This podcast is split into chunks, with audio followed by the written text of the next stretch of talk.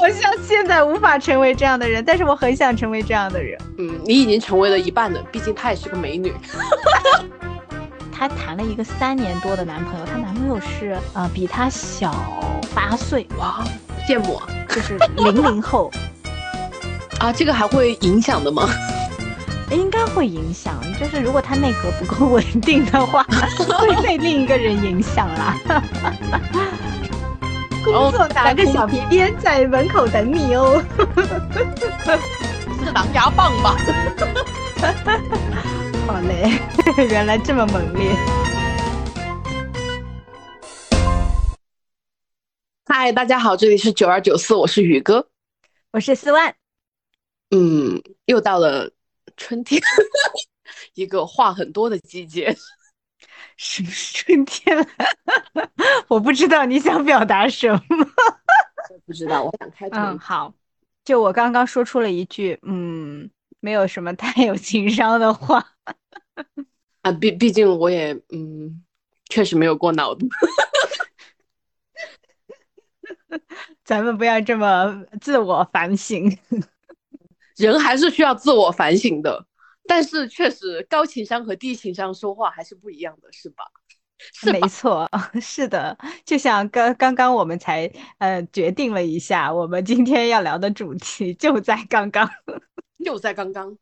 对，断这个低情商的发言。对，聊什么？就是聊情商这回事儿。虽然我没有那么有资格去聊。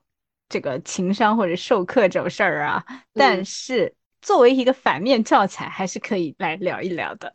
我就是可以聊聊自己低情商的瞬间 案例，是 那可太多了，就是耿直，很容易就是会和情商这回事儿搭上钩。呃，我有点懂你讲的这个点，就是嘴比脑子快，然后对。也吐露出去了，对，就是讲完之后发现，哎，不应该讲的。嗯，我在工作中很容易这样，可能是因为情绪暴躁啊。对，工作使你烦躁。对，就是我我工作到烦躁的时候，有人找我，嗯，对接内容的时候，我有些时候说话就挺不过脑子的，也不叫不过脑子，就是很直接。嗯，其实有些时候这个事情可能是可以缓和处理的，就是比如我给他一个解决方案，先把他糊弄走，然后呢，其实我还是把这个事情拖着了。但是在我很烦躁的时候，别人来找我要资料什么的，我就直接不要再烦我，等会儿再找我，现在很忙。然后事后想想，哎，人家也不欠我什么的，大家都是同事是吧？嗯。所以改变自己的时候，就只能下次就他再来找我，我只能试着心平气和一点，说我现在手上有事，你能等我把这个工作忙完了再找你吗？现在想就觉得不太可能。就是我觉得情商它其实是可能就是跟情绪稳定与不稳定有关系。嗯，是的，这个就不得不说到我一个同事，你说。我觉得他是个情绪很稳定的人，我从来没过他红过脸，包括就是，嗯，因为我觉得他在教育小孩方面啊，嗯，特别的有耐心。哎，其实耐心就是一个情绪的稳定的表现形式吧，我我的理解是这样。我非常赞同啊，是吧？嗯，我记得哦，他是个特别社牛的人，所以他经常会在办公室打电话的时候外放，于是就听见他女儿的班主任。打电话告诉他，就是有点责怪的意思，说他女儿今天这个作业完成的很不好，然后已经被留堂在学校完成作业，然后就巴拉巴拉就讲了很多他最近就是女儿最近的现状，然后就说，嗯，感觉他没有别的小朋友认真什么的，就类似的话，嗯，我听着的感觉是，那可能假设是我，我等会儿可能在教育小孩的时候就会。问他他今天怎么了，然后就会问他你最近是不是都没有认真听课啊，或者什么的。嗯，因为我自己没有实战经验啊。嗯，但是万万没有想到，他一会儿就会给他女儿就是打小天才电话手表的电话，然后打过去之后就特别和蔼可亲的喊他女儿的小名，然后就问他说：“哎，你今天放学了没有呀？其实他明明知道他没有放学，因为刘唐在学校做作业嘛。嗯女儿就说他还在学校，她说呀，正好我今天也要加班，要晚一点去接你，然后就会跟他交流说，那你在学校干什么？就是假装什么都不知道的情况下，然后就嗯循序渐进的问他女儿今天嗯、呃都发生了什么事情，然后后面嗯才知道。呃，好像是昨一天就头一天的作业做的不是很完美，然后被老师给留堂了，然后他就会主嗯动说，是不是妈妈没有给你检查的仔细呢？够仔细呢？然后他女儿就说没有，是他自己有一个地方做的不太对，然后嗯后面就他们就达成了一致，说哪个时间去接他，然后他女儿就说他会在学校好好完成作业，然后等着他。哇哦，我反正觉得听下来挺舒适的，因为我个人感觉我小时候好像我父母没有这样对过我。哇，我真的觉得好智慧的妈妈呀！对，嗯，我觉得他女儿情商也特别高，我觉得这应该是代代相传，就是他看着他妈平时的行为方式，他就学习到了，嗯，突然觉得可以教育好一个孩子了，因为毕竟学到了不少经验，是吧？哇，我真的觉得他有两个点很戳我诶，嗯。一个是他会假装不知道这个事，嗯，对，他没有把这个就是从班主任那儿的情绪，就是可能家长也不太好意思嘛，对吧？嗯有这样的孩子，他可能会心里也会有一点，嗯，在老师面前没有面子，嗯，然后他并没有把这种情绪迁移到这个小女孩的身上，而是假装这事没有发生，而是客观的去跟她聊天。哎呀，那我今天就晚点，而且他还说了一句：“我今天就晚点去接你啦，我正好也要加班。”嗯就是孩子听了是心里没有什么太多负担的，然后他会愿意跟他讲实话，然后我觉得这一点非常好。然后还有一点就是，他说了一句，呃，是不是昨天晚上我给你检查作业不仔细？是，就是他把问题归结于是妈妈自己的问题，对，然后小女孩就会，嗯，不是啊，是我自己做的不好。哦，哎，我觉得我觉得因为好智慧。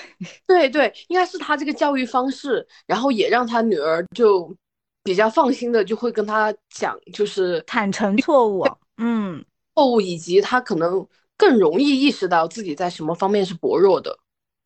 对，我就觉得好情商好高啊！真的情商很高，所以我是我很好的同事，毕竟和他交流，我感觉很舒适。哇，就是感觉这样的人，我好像现在无法成为这样的人，但是我很想成为这样的人。嗯，你已经成为了一半了，毕竟她也是个美女。过分。嗯，我感觉我最想成为的就是这种，嗯，用一种智慧然后去解决问题的人，而不是就是我我可能只就直接说这种问题。唉，教育孩子真的好重要哦。然后我想到了一个事儿，就是我妈之前是怎么教育我的。就我小时候犯了个错，可能父母都觉得培养一个诚实的孩子很重要，但是我，小时候，小时候其实是犯了错，就我们家其实是开那种便利店的，然后有一次就是就是一我身边跟我玩的，嗯，村里的小朋友都经常说，嗯，你家开便利店什么时候请我们吃东西呀？什么时候请我们吃零食呀？然后我我因为我被说了。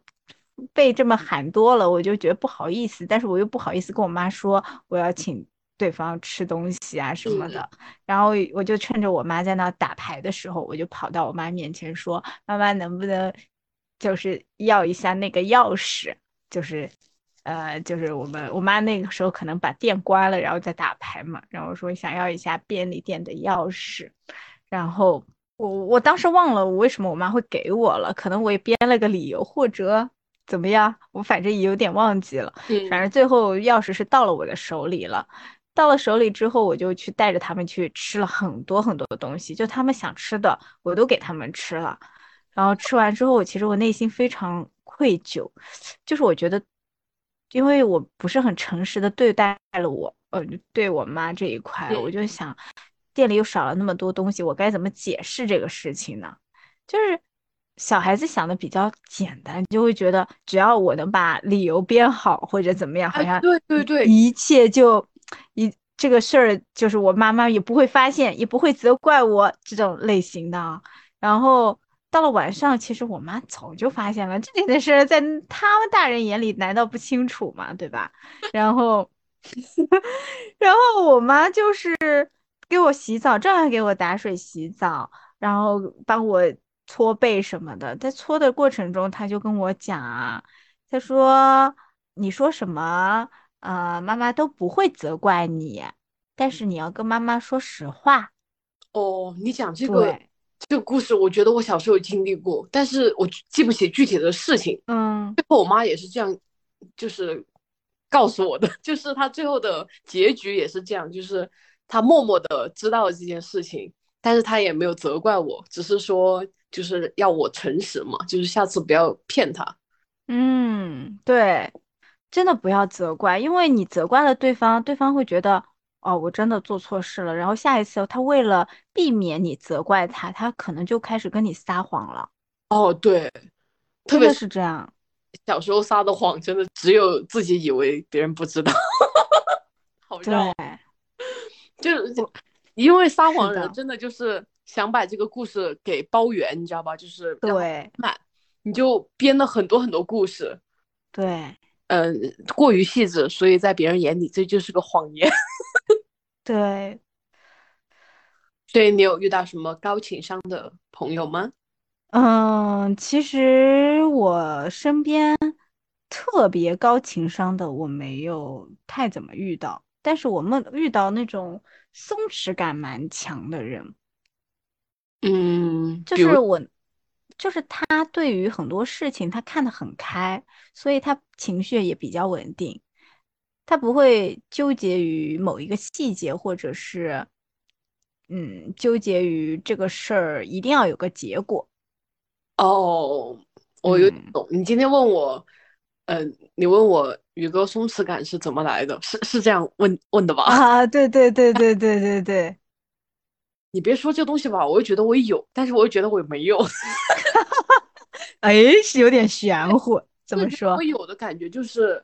我对很多事情不在乎，好像不在乎就我就觉得我人生挺松弛的，就是就是就是躺了，然后嗯对，但我觉得我有些时候又想蛮多的，这个时候感觉我偶尔是紧绷的啊。看来我也是个多重人格是吧？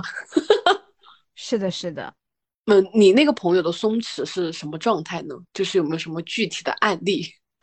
案例怎么说呢？我这么说吧，就是他是，呃，在一家公司，是我一个前公司前公司的一个同事，然后他在这个公司已经大概待了五年了，嗯，然后他三年前我离职的时候，他就说要离职，然后到现在他依然没有离职，前两天终于提了离职，然后我就问他，你不在意这种就是。就是年就是年龄的问题嘛，就你可能现他说他现在准备可能去去北京发展，因为他家是河北人，他想离家更近一点。然后我我就觉得你现在去换城市工作，不会觉得有那种压力很大，然后这种心态吗？或者是呃，另一方面就是他的感情，他谈了一个三年多的男朋友，她男朋友是。啊，比他小，嗯，八岁，哇哦，好羡慕啊！就是零零后，对她其实早就跟我说，她不会跟她男朋友结婚的，但是她还跟他谈了三年多，嗯，然后我，然后她现在不是要准备去北京发展吗？嗯，我我就担心，我就在想，她是不是真的想要，就是她不想要这段感情了吗？还是怎么样？我就觉得他特别松弛。他讲了一句话，他说：“其实他也有有焦虑的时候，但是不会给自己很大的压力。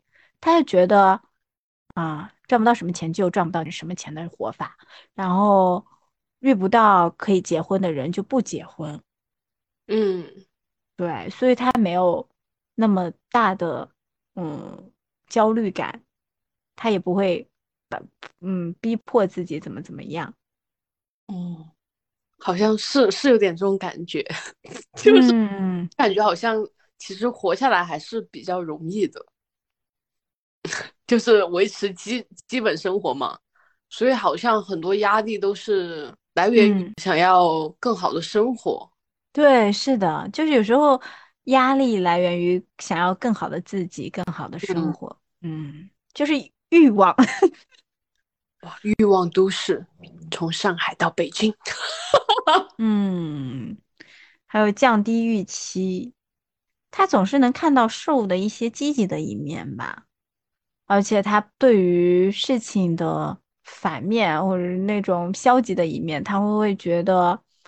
只要没有，就容忍度特别高，所以他能够能够这么松弛，我猜。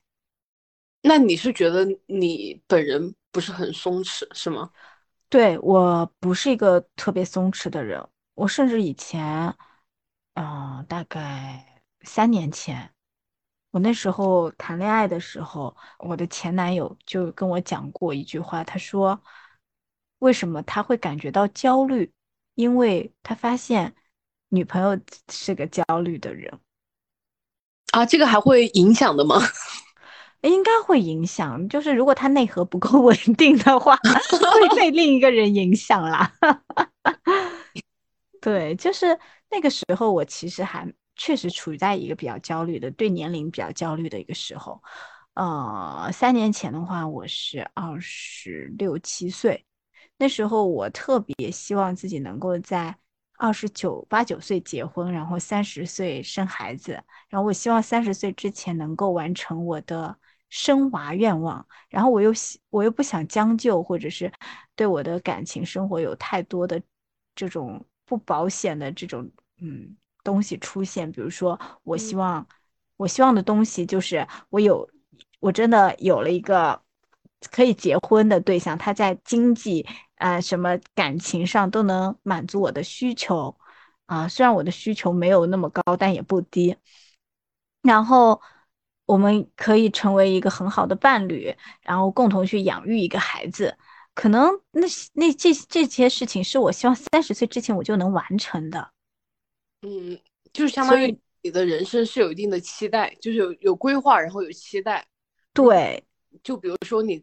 有就近期目标和远期目标，首先近期目标达成，然后你就开始近期的焦虑，然后越走慢慢走，发现近期目标都没有达成，远期目标也渐渐的愈行愈远，然后你对焦虑增大。对，是的，在我那时候没有明白的一点就是，我想要做的那个事情，它是需要另一个人来配合的，而且这个人的随机性比较大，的波动性也非常大，它不是说。我一个人就能完成这个事情，嗯嗯，所以很多人就说我快三十了，有没有那种年龄焦虑嘛？我说我的焦虑期，主要的焦虑期已经过去了，就是在三年前。嗯，但你这么说下来，以你刚刚的例子啊，嗯，其实就是你的前任并没有达到你的嗯预期值，以至于你们两个感到的同样的焦虑。嗯，对，上你的步伐，然后他也无法帮助你完成你的目标。嗯，是，但我觉得我其实，在前段感情的时候，我就开始有一点妥协了，就是我是可以接受退而求其次，就是可能我一开始的呃，对于我期待的生活是比较理想的，然后在我这个。阶层上，我是觉得是合理的，但是它也是理想的。但，嗯，过了一段时间，我在现在来去看这个事儿，就是它真的是有运气成分在的啊。所以当时我其实有呃意识到理想之后，我是想要去妥协的。嗯，对，我也提出了一些方案去想要去解决这个问题，但是我发现。也有可能是对方也不够成熟，我自己也不够成熟，我们俩都没有办法去，呃，解决这个问题。我没有能力去引导他，好像，嗯，扔掉那份焦虑，我也没有办法自己通过自己的能力去解决掉我们之间的一些矛盾，所以我当时选择了放手嘛。哇，当然，最重要的问题其实是，嗯，两个人在一起，感情才是最重要的。如果感情都不在了，那其实也没有必要继续下去了。好好玄妙啊！嗯，是这样子的。毕竟感情是一种看不见摸不着的东西。啊，怎么说呢？就看一个人他是否能够长期的去建立一段亲密关系吧。嗯嗯，当然这个是有点扯远了，我们还是说回情商这个事儿。嗯，其实，呃，我觉得情商有一部分很重要的点，就除了情绪稳定，就是沟通嘛。哎，对对，所以善于沟通才是最重要的。对，就是我其实成长了一部分，就在于我的沟通表达方式有所改变。当然，得益于我看了一本书，叫做《非暴力沟通》。我还以为你要讲拓不花呢。呃，沟通的方法那本书真的很适合职场，我也非常强烈推荐。然后，因为它里面讲的都是方法论，就是你可以把它当做工具书摊开来看的。然后，非暴力沟通呢，是我觉得是可以去建立人与人之间的一个沟通，尤其是在人际交往过程中出现了矛盾。嗯，他教的那个方法就是非常的实用且非常的嗯融洽吧。就嗯，他说的是，就是如果发生了这个问题，那首先你去跟对方沟通的时候，就是你要去阐述你观察到的事实以及你自己真实的感受啊。感受说完了之后，你再说，嗯，你希望是的一个解决方案。然后再去倾听，对，你要倾听对方的一些想法，你才能够去更好的去表达你你们之间的这个困惑，因为要倾听才能产生沟通。对，我就想到单向输出。对对对对对，倾听其实是一件非常重要的事情。我刚刚不还在跟宇哥说，我最近看的有一本书叫《人际》，呃，讲人际关系的，叫《人性的弱点》嘛。嗯，就应该很多人都听过，但是就像我这样的人，听是听过，但是买也买了，但是看就是没有看。对，就是有一部分它其实是讲，呃，有一章节讲的是赢得他人喜爱的六个方式。第一个方式就是。建立对他人的兴趣，真心诚意的去关注他人。嗯，兴趣对，就是我们对他呃，叫他这里面有提到一个事儿啊，就是伟大的罗马诗人普布里亚斯·塞勒斯就曾经说过，我们对他人的兴趣以他人对我们的兴趣为前提，就每个人都会去对欣赏自己的人心生好感。不论是工人、职员还是君主，无一例外。嗯，有一种得到尊重的感觉吧，就是对方尊重我的兴趣，然后他会愿意了解。嗯，是的。还有就是想得到友谊，就别怕麻烦，全心全意的为他人做些事情吧，哪怕要为此付出时间、精力、慷慨和体贴。哇哦，感觉我都做到的。是。它只就是讲的人性的一部分嘛。然后第二个原则呢，就是微笑。我记得之前有一个女生，我就问她我有什么优点，你知道她跟我说了一句，她说你很爱笑。我说爱笑是一个什么很大的优点吗？然后她又说是啊，就是我说什么你都会笑，那怎能让人不喜欢呢？为什么有种傻笑的感觉？就是。我的笑点很低，就基本上我只要能 get 到对方的幽默的点，我就能笑，而且是大笑。我也是，你刚刚讲这个点，我就想玩的我不符合，因为我好像不会微笑，我都是爆笑。你的，但是一呃，但是他说的是微笑啦，嗯，所以我做不到啊。对，就是。就是人们往往认为感觉先于行为，但实际上啊，感觉与行为是同步的。相较于情绪呢，个人意志对行为的影响更为直接。只要调整行为，我们就能够间接的调整情绪。调整行为就能调整情绪，嗯，这个也很难哎。就是我觉得我就是就刚刚你讲的，你的笑点低，我也是那种笑点很低，而且笑点很奇怪的人。嗯，我在日常生活中总是爆笑，因为我觉得很多事情都很好笑，很难有那种嗯情绪不好的时候。但是工作的时候呢，不是每个工作都能让我笑出来的，所以工作的时候我就是会暴躁。嗯嗯，好，下面，嗯，原则三，无论对于何人，无论以何种语言，自己的名字都是世界上最甜蜜、最重要的词汇。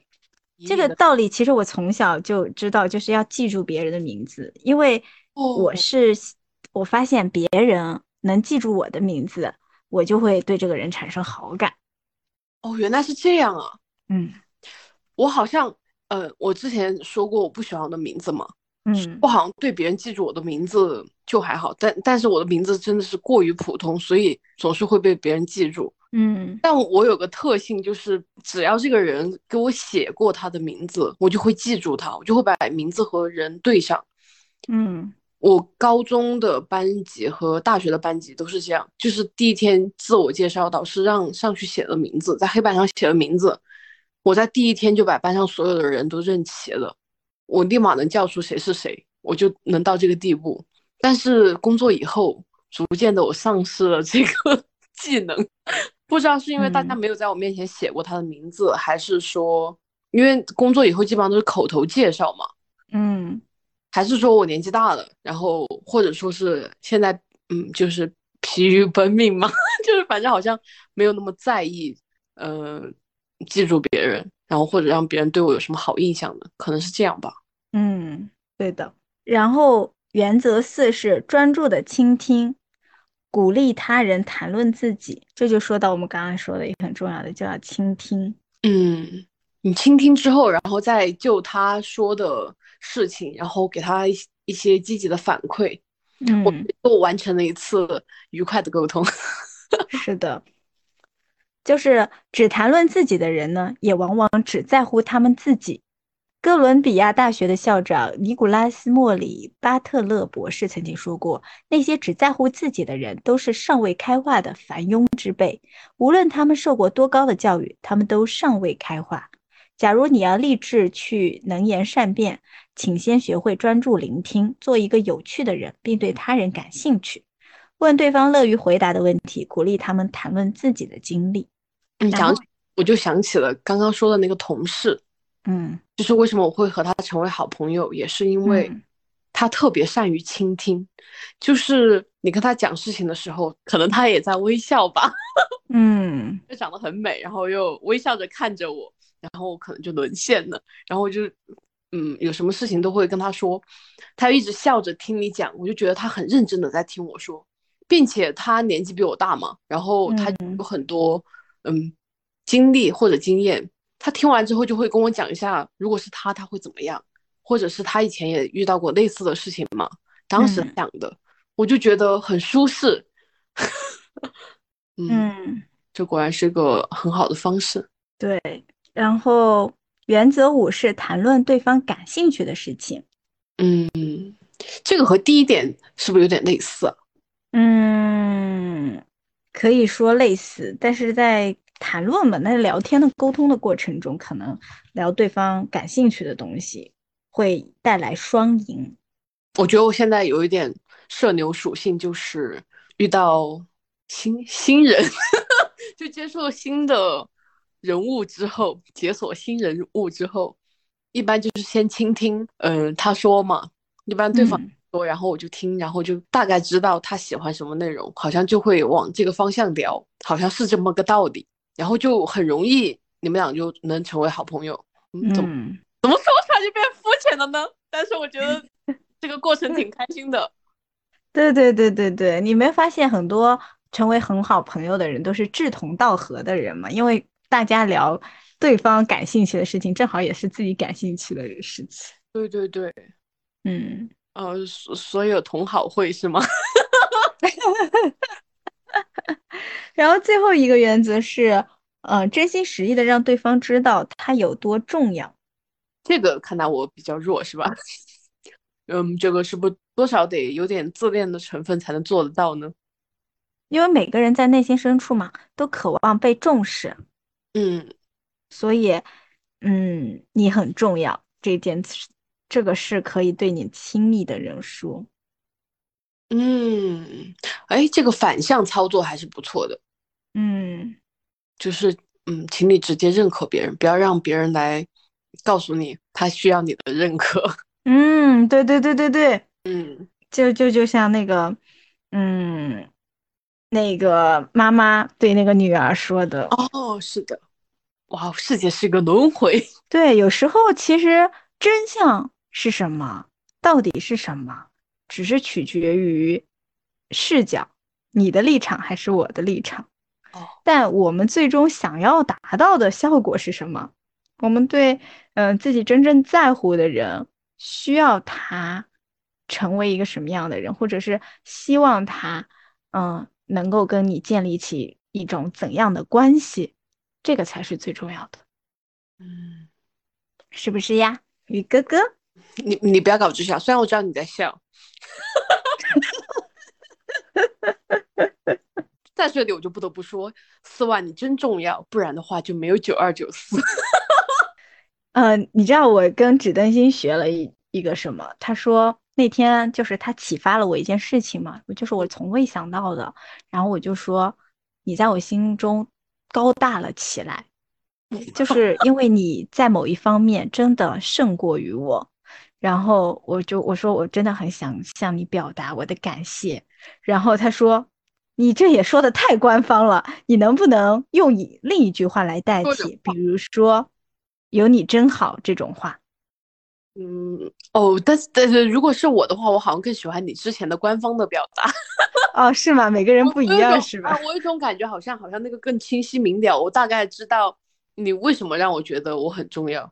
啊，对对对，就是，嗯，我觉得跟导是感性的人，嗯，是的，他是一个很感性的人，他就觉得我有时候跟他讲话太官方了，你知道吗？但是，但是我喜欢表达的一一样东西的时候，我是真的很感谢你，即便你是我天天交流的很好的朋友，但我如果真的在这个事情上很感谢你，我依然会说我很感谢你，我而且我会说为什么感谢你，对吧？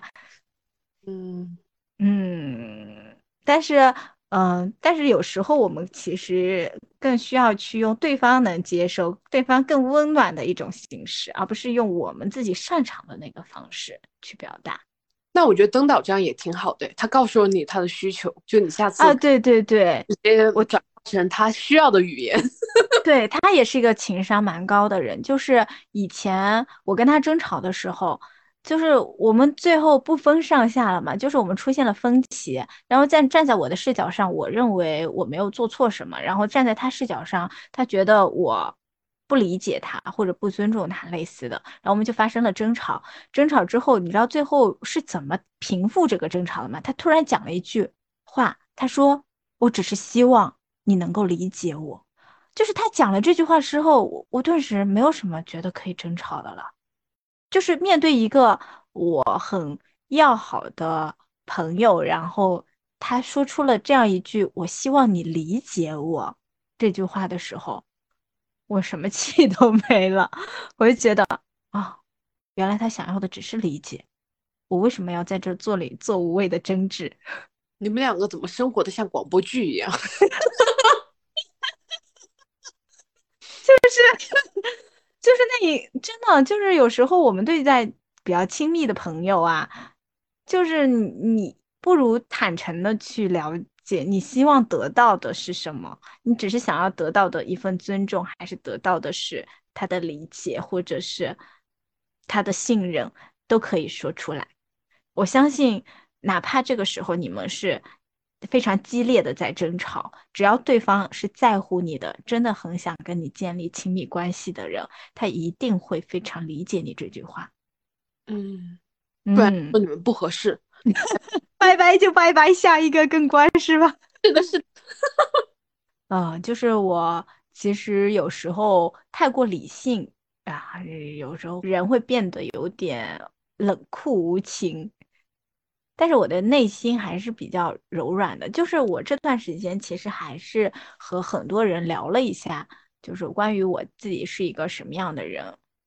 因为我上期节目我在那个卷首上面也写了，就是我是我们是 复盘记嘛，就我确实最近确实在复盘我这个人的一个呃处事方面的一个方向，其实也找了很多朋友去聊这个事儿。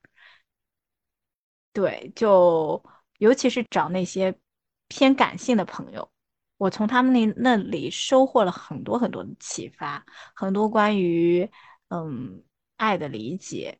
因为我发现现在好像我们中国啊，对于就是中国式家长对于孩子的性教育、爱的教育以及死亡教育是不那么注重的。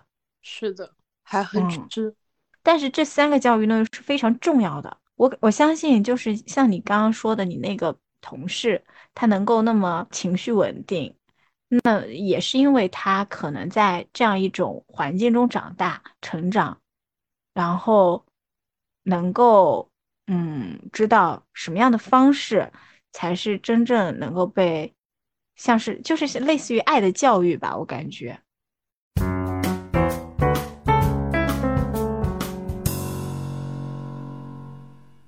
听你这么讲完之后，我才知道人性的弱点居然是这样的一本书。因为我最开始买这本书的时候是知道它很火嘛，我一直以为它是讲弱点，就是人有什么毛病的那种书。啊啊！然后虽然我也一直没看，被你说完之后，我决定也把它翻出来看一看吧。嗯，看看自己还有什么 修改的地方，有什么前进可以改变的地方。我觉得你在 嘲讽我，我没有啊，我我真的没有，好好在赞扬你啊，就是我说话的艺术，好嘞，真会说。哦，那是不是要换更高情商的方式？就我们四万特别的会读书，读到了一本人性的弱点。好，你这个有点假。让我也不得不要去读一下这本书了呢。好的，趁着这个周末可以读一读啦。嗯，希望大家都能变成更好的自己。为什么总有这句话？因为我一直想变成更好的自己，但是好像人真的很难改变。我觉得人只有自己想要改变才能改变。啊，是啊，我是想改变，可是你看都还没有改变成功，证明还没有。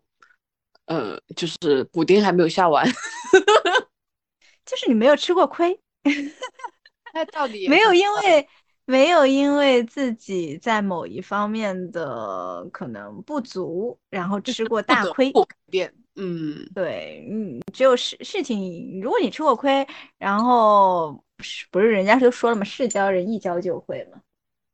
哇哦，你这说的像是奶奶说的话。好啦，我知道了。所以我就是希望，我希望改变成更好的自己，是不去吃那个亏，就变成更好的自己，懂了吧？就可能还是首先需要理论知识，还是多看书吧。嗯，我我觉得有点难。就是 我想要改变，也是因为我在现实生活中 遇到了遭遇到了这种碰撞，然后让我感受到了痛苦，所以才会想要改变的。嗯，大概懂你的处境了。那那那我只能让自己幻想一下，就是工作让我工作更猛烈一些，然后狠狠的鞭策我吧。工作拿个小皮鞭在门口等你哦，是小皮鞭吧？那是狼牙棒吧？好嘞，原来这么猛烈，你喜欢玩这种的。是吗？你是玩小皮鞭的吗？过分了，过分了！好了，今天就聊到这里吧。你看看，你去玩吧，拜拜，拜拜，拜拜。